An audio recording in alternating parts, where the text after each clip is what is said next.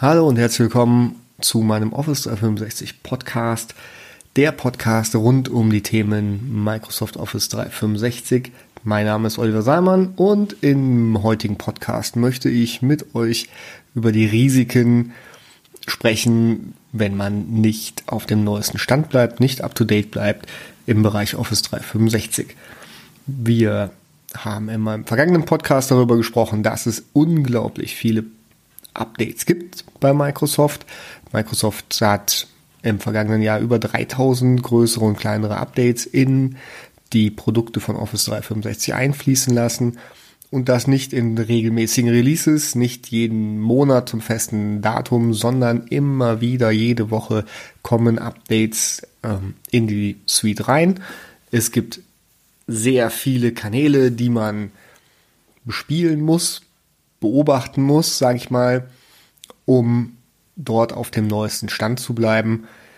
Und heute möchte ich ähm, darüber sprechen, was passiert, wenn wir das nicht machen. Was passiert, wenn wir den Prozess ignorieren. Wir, wir haben Office 365 eingeführt, vielleicht schönes großes Projekt oder Programm gemacht, ähm, haben alle, alle Komponenten durch die verschiedenen Gremien, IT-Security, Betriebsrat ähm, in den Betrieb gebracht. Wir haben unsere Organisation eventuell umorganisiert, damit wir besser auf die neuen Prozesse, auf die neue Art mit Office 365 Produkten umzugehen, uns eingestellt haben. Und alle Mitarbeiter sind auf dem neuesten Stand. Nur wie mit vielen Sachen, die man mal gelernt hat in der Schule oder im weiteren Leben, äh, wenn man nicht am Ball bleibt, wenn man sich nicht immer wieder mit dem neuesten Wissen ähm, ja, versorgt und äh, Prozesse etabliert in einem Unternehmen, die das garantieren, dann fällt man irgendwann zurück und wacht vielleicht morgens auf und kommt ins Büro, hat einen Riesenhaufen von E-Mails und Eskalationen in seinem Postkorb mit der Frage, was ist passiert, warum sieht jetzt meine Umgebung anders aus, warum funktioniert der Service nicht mehr so, wie ich es gewohnt war. Und genau das ist das Risiko, wenn man diesen Prozess nicht betrachtet. Ich gehe drei Risiken exemplarisch mal an.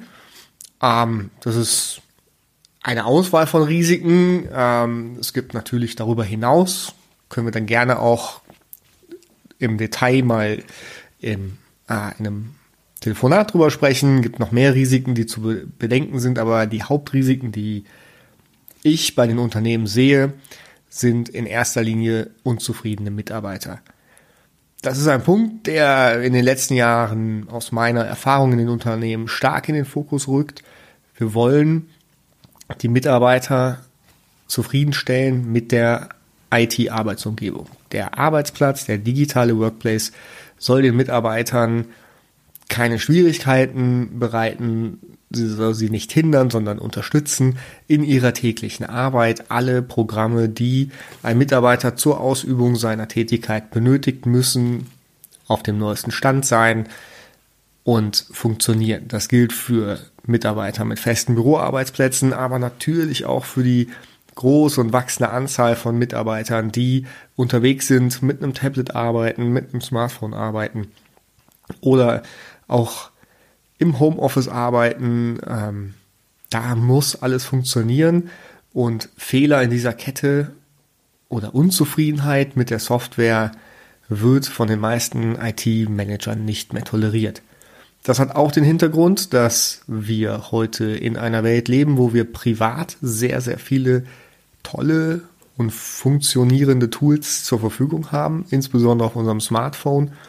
Und da sind es die Mitarbeiter gewohnt, die neuesten Updates, die besten Tools sich aussuchen zu können und auch mit denen zu arbeiten.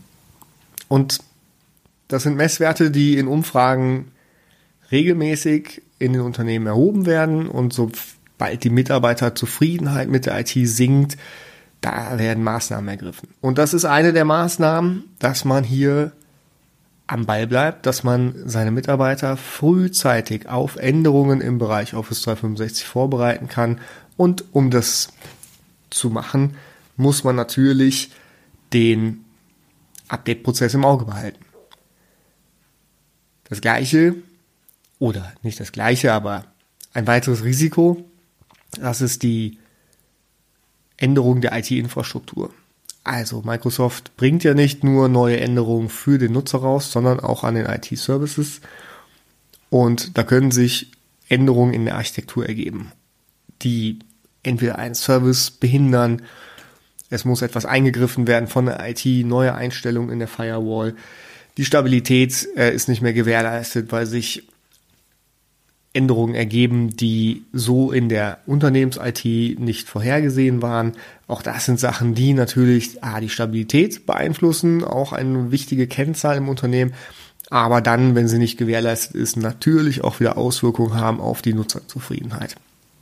Und das letzte Risiko, was ich heute ansprechen möchte, das ist das Risiko, sich an Regeln und Gesetze zu halten. Es gibt Services, die werden oder neue Features, die werden von Microsoft einfach angeschaltet, weil sie als amerikanisches Unternehmen der Überzeugung sind, dass das den Mitarbeitern hilft und dass es den Arbeitsalltag erleichtert. Und in vielen Fällen muss man aus persönlicher Sicht sagen, ähm, stimme ich dem auch zu. Aber wir sind hier natürlich nicht im freien Raum, sondern haben unsere Regeln und Richtlinien, insbesondere im, in Deutschland. Und da gibt es Änderungen, neue Features, die eventuell erst mit IT-Security abgestimmt werden müssen, die durch den Betriebsrat gehen müssen, weil es Kontrollfunktionen ähm, erlaubt, die, die so nicht vorgesehen waren oder ähm, die Gesetze und, und Vorgaben, die an das Unternehmen gestellt werden, äh, ja, in Frage stellen beziehungsweise dem entgegenlaufen. Und auch hier ist es wichtig, frühzeitig darauf reagieren zu können, denn es gibt nichts Schlimmeres, als dass der Mitarbeiter zum Betriebsrat geht und sagt, hey, jetzt kann mein Chef mich hier monitoren und der Betriebsrat kommt dann zu den Verantwortlichen für Office 365 und er erwartet eine Erklärung. Es ist immer besser, dort frühzeitig von sich aus die Themen zu adressieren, um dann eine gute Lösung zu finden, wie man im Unternehmen damit umgehen kann. Und um diese drei Risiken zu mitigieren, um dort die richtigen Strategien zu finden, dafür bin ich da, dafür habe ich die passenden Prozesse, Lösungen und Blueprints und wenn ihr jetzt das Gefühl habt, hey, da kann ich gut Unterstützung gebrauchen, da möchte ich mir mal anhören, was da im Detail dahinter steht, was, an was ich alles denken muss, wo bekomme ich die Informationen her und wie schaffe ich es wirklich jeden Tag up to date zu bleiben, dann freue ich mich auf euren Kontakt. Ihr findet mich äh, und meine Kontaktadresse auf der Webseite salman-consulting.com. Dort findet ihr meine Prozesse und Prozessbeschreibungen und Angebote zum Thema Update-Service, aber auch zu den weiteren äh, Themen im Office 365-Umfeld, in denen ich gerne meine Dienstleistung anbiete und mein Wissen mit euch teile. Und ich freue mich, dass ihr euch bei mir meldet. Ich wünsche euch eine schöne Zeit und bis zum nächsten Podcast. Euer Oliver.